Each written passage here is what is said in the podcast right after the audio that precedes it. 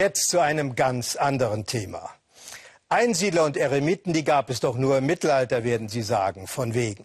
In der Todeszone rund um das japanische Kernkraftwerk Fukushima lebt, man kann es kaum glauben, Naoto Matsumura, ein liebenswerter, fröhlicher Japaner, allein mit seinen Tieren.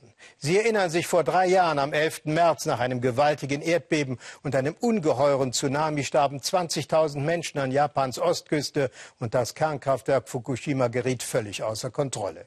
Wer überlebte, floh und nur einer blieb, Matsumura um sich um die verlassenen Hunde, Katzen und Rinder zu kümmern. Und er will bleiben, hatte unserem Korrespondenten Philipp Abresch erzählt, allein in Tomioka, einer Geisterstadt in der verstrahlten Sperrzone.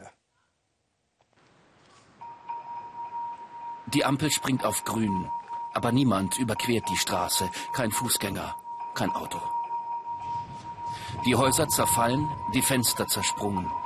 Tomioka, eine radioaktiv verseuchte Geisterstadt, menschenleer und verlassen.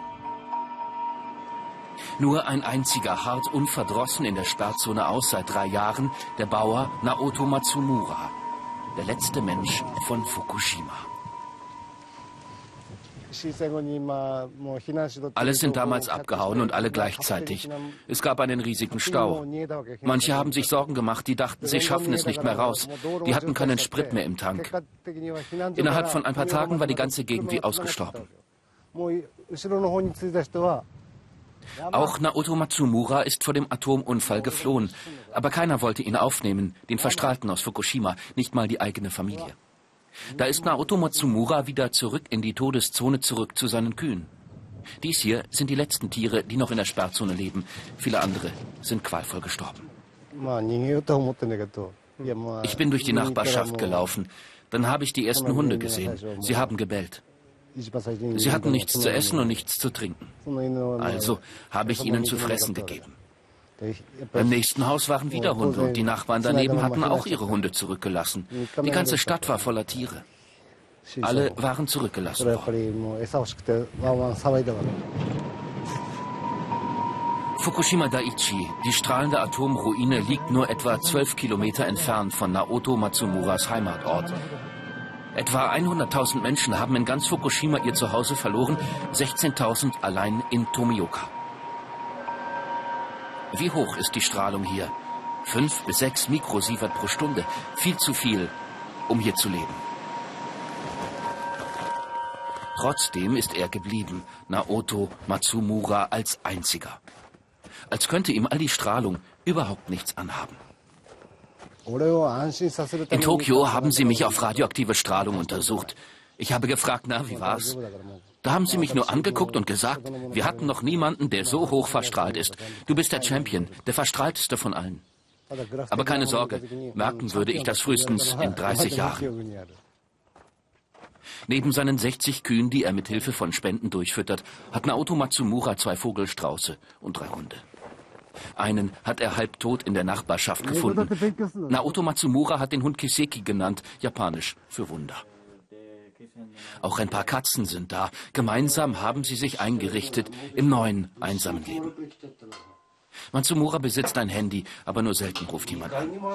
Es gab lange keinen Strom, kein elektrisches Licht, keinen Fernseher.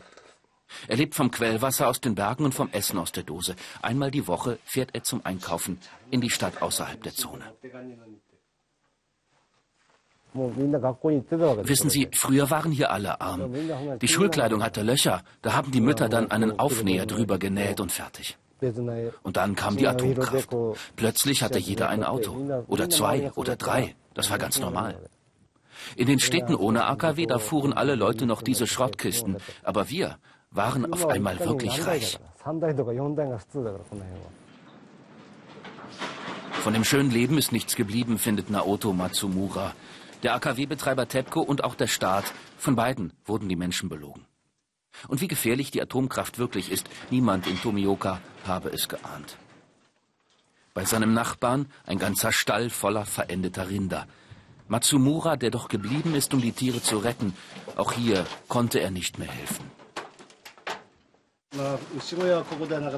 Ich war einmal hier, da waren viele Tiere schon verhungert.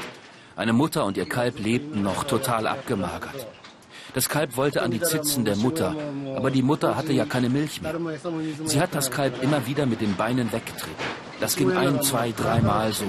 Dann hatte das Kalb verstanden. Ein paar Tage später waren beide Tiere tot.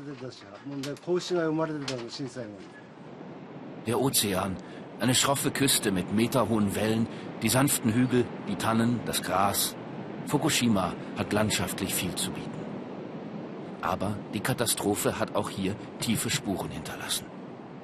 Die Behörden wollen das Unglück am liebsten ungeschehen machen. Aufwendig haben sie Straßen, Häuser, Felder dekontaminiert, häufig vergebens.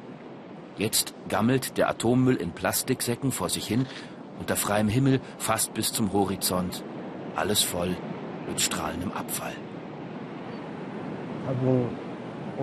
Wie gefährlich das Leben hier ist, keiner macht sich das bewusst. Sollen hier etwa irgendwann wieder Kinder leben? Ich werde allerdings bleiben, sagt Matsumura. Ich bin hier geboren, hier aufgewachsen. Ich möchte hier in meiner Heimat sterben. Heimat bedeutet den Menschen hier viel. Die meisten Familien haben seit 20 Generationen in Fukushima gelebt oder länger. Naoto Matsumura ist der Einzige, der übrig geblieben ist. Trotz der Atomruine in Reichweite, Tomioka, die Geisterstadt, soll sein Zuhause bleiben. Und man mag es kaum glauben, von seinem Zuhause aus macht sich Naoto Matsumura im März auf zu einer Vortragsreihe durch Frankreich, Deutschland und in die Schweiz. Termine und Orte auf Facebook und auf weltspiegel.de.